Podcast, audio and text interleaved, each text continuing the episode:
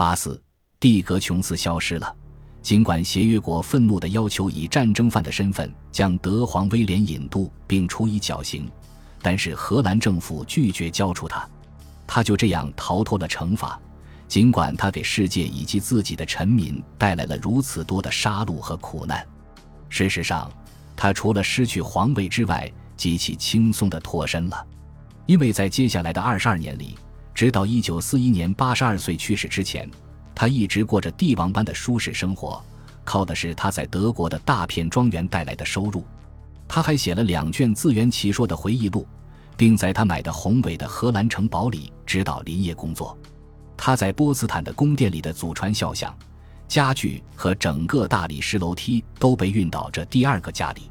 尽管如此，他因为害怕被暗杀或被绑架，一直都不敢冒险离开他那保卫森严的庄园。他再也没有踏进他深爱的德国。一九四零年，希特勒的装甲车入侵了荷兰，英国政府向威廉提供庇护，但是他婉言谢绝了。希特勒也建议他，为了自身安全，他应该结束流放，回到他以前在德国的一个庄园，但威廉同样拒绝了。然而，当巴黎落入德军之手时，他给元首发了一封热情洋溢的电报。第二年，他死于血栓。希特勒要为他举行国葬，但是他已经留下遗言，说希望能被葬在自己的荷兰城堡里。跟他于1922年结婚的遗孀，一直活到目睹了德国在另一场战争中战败，并于1947年死于俄国的一个拘留营里。与威廉相比，土耳其的战时领导人恩维尔、塔拉特和杰马勒就没那么幸运了，他们一起逃离了君士坦丁堡。以免被处以绞刑。之后，塔拉特秘密地去了柏林。他在那里有一些老朋友，他知道他们会给他提供庇护。在接下来的三年里，他使用假身份，一直生活在德国首都的一所廉租小屋里。接着，在一九二一年春天的一个早晨，他突然在街上被一名杀手枪杀了。杀害他的凶手是一个代号为“复仇女神”的亚美尼亚复仇杀手集团的成员。已经跟踪他好几个月了。其后，凶手被逮捕，并被指控谋杀了塔拉特。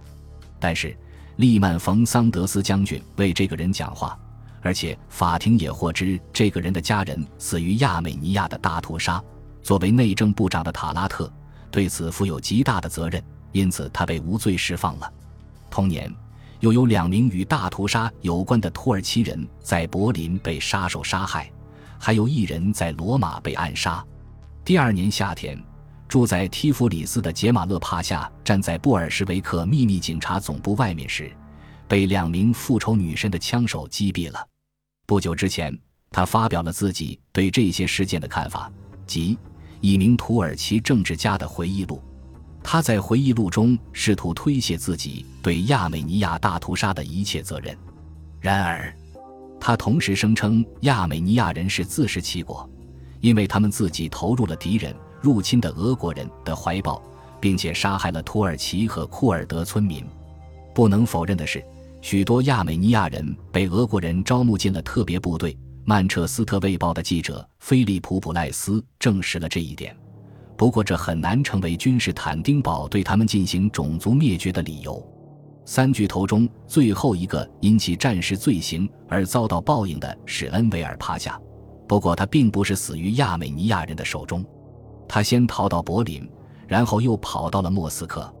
他向列宁保证，如果布尔什维克帮助他恢复在土耳其的权利，作为交换，他将把英属印度交给俄国的新主人。一九二一年十一月，列宁接受了这一提议，允许他前往中亚。他在那里开始了自己的斗争，号召穆斯林拥护圣战的旗帜。但恩维尔并没有放弃在中亚建立一个伟大的新奥斯曼帝国的梦想。他背叛了布尔什维克，把矛头指向了他们，而非英国。他带领巴斯马奇土匪，当地的穆斯林自由战士，为从莫斯科独立出来而战斗。起初，他们取得了相当大的成功。一九二二年二月，甚至占领了杜尚别。随着他战胜布尔什维克的消息传遍中亚，越来越多的新兵涌向他的旗帜，尽管他们中大多数人不理解他所宣扬的泛突厥理念，但是渐渐的，布尔什维克组织起来了，局势开始扭转。恩维尔最终发现自己被列宁的军队困在了现在的塔吉克斯坦。一九二二年八月，他带领一支自杀式的骑兵队，对布尔什维克的机枪手们发起了进攻。至此，他那戏剧性且反复无常的结局迎来了落幕。关于这个，我已经在《点燃东方》一书中叙述过了。那本书描写了当前故事结束后的动乱时期所发生的事情。但是，除了德皇威廉、恩维尔、塔拉特和杰马勒，还有一些人在德国和土耳其战败后，发现自己要逃避协约国或者其他的法律制裁，其中包括印度的革命者。他们曾在安全的柏林两次试图通过煽动武装起义推翻英国在印度的统治。他们知道，如果要避免被英国人绞死，他们必须找到一个安全的新避风港。他们在那里可以继续开展反对英国在印度统治的革命运动。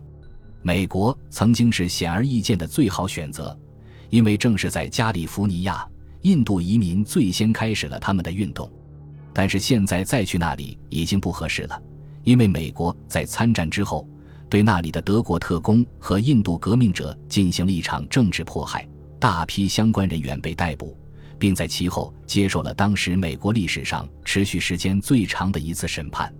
这场著名的印德密谋审判持续了五个月，总共有十七名印度人、九名德国人和四名德国裔美国人被指控在美国的领土上一起密谋煽动武装起义，反抗英国在印度的统治。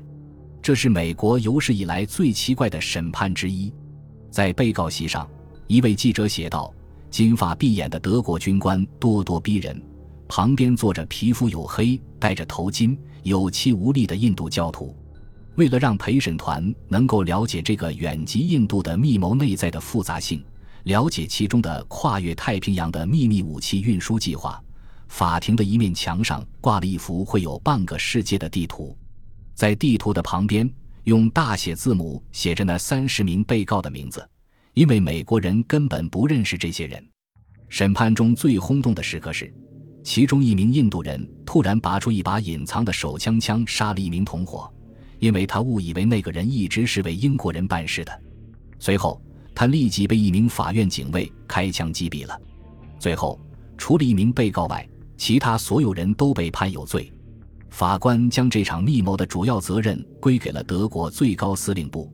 判处所有主要被告各种期限的监禁，这远低于英属印度法庭对在那里受审的革命者所判处的刑罚。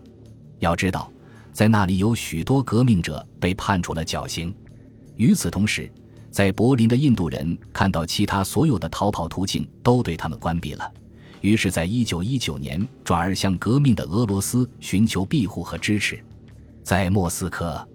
他们被布尔什维克视为争夺印度的宝贵盟友，受到了热烈的欢迎。拉古马亨德拉普拉塔普和穆罕默德巴拉卡图拉看到自己在喀布尔毫无进展，于是也去了莫斯科与他们会合，打算在布尔什维克那里碰碰运气。他们解放祖国的梦想以及他们其后的遭遇，我也都记录在《点燃东方》中了。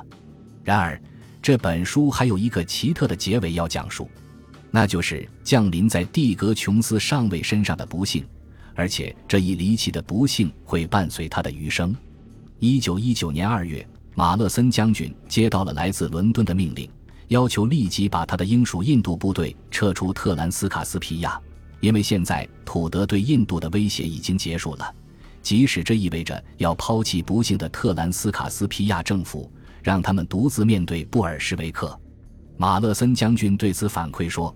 如此匆忙的撤军会使他的军队暴露在布尔什维克的攻击之下，更不用说还要承受来自特兰斯卡斯皮亚军队的可以理解的愤怒。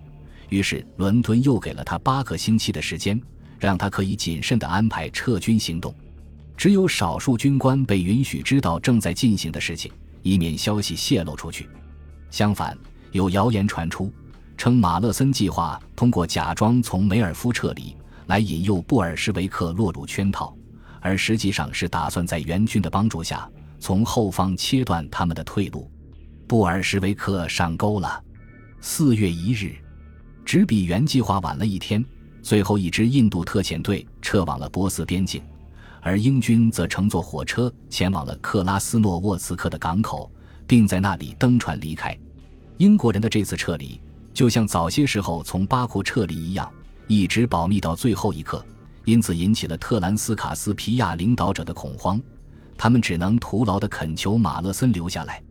英军现在已经撤离，布尔什维克在强有力的增援下，开始沿着铁路线向阿什哈巴德挺进。这一次，他们的指挥官是伏龙之将军，他是一名有能力的军人和战略家。不久之后，特兰斯卡斯皮亚的首都又回到了布尔什维克的手中，而特兰斯卡斯皮亚政府则逃到了克拉斯诺沃茨克。伏龙之的部队最终在一九二零年二月夺取了克拉斯诺沃茨克，至此，莫斯科控制了整个特兰斯卡斯皮亚地区。这种状态一直持续到七十年后苏联解体。在随后的十二个月里，格鲁吉亚、亚美尼亚和阿塞拜疆这三个一度短暂独立的高加索地区也很快遭遇了同样的命运。然而，这些事态发展就像奥斯曼帝国和前德国殖民地在战后的解体一样，都超出了这本书的叙述范围，而且也在任何意义上都与蒂格琼斯上尉和二十六位巴库政委的离奇事件毫无关系。本集播放完毕，感谢您的收听，喜欢请订阅加关注，主页有更多精彩内容。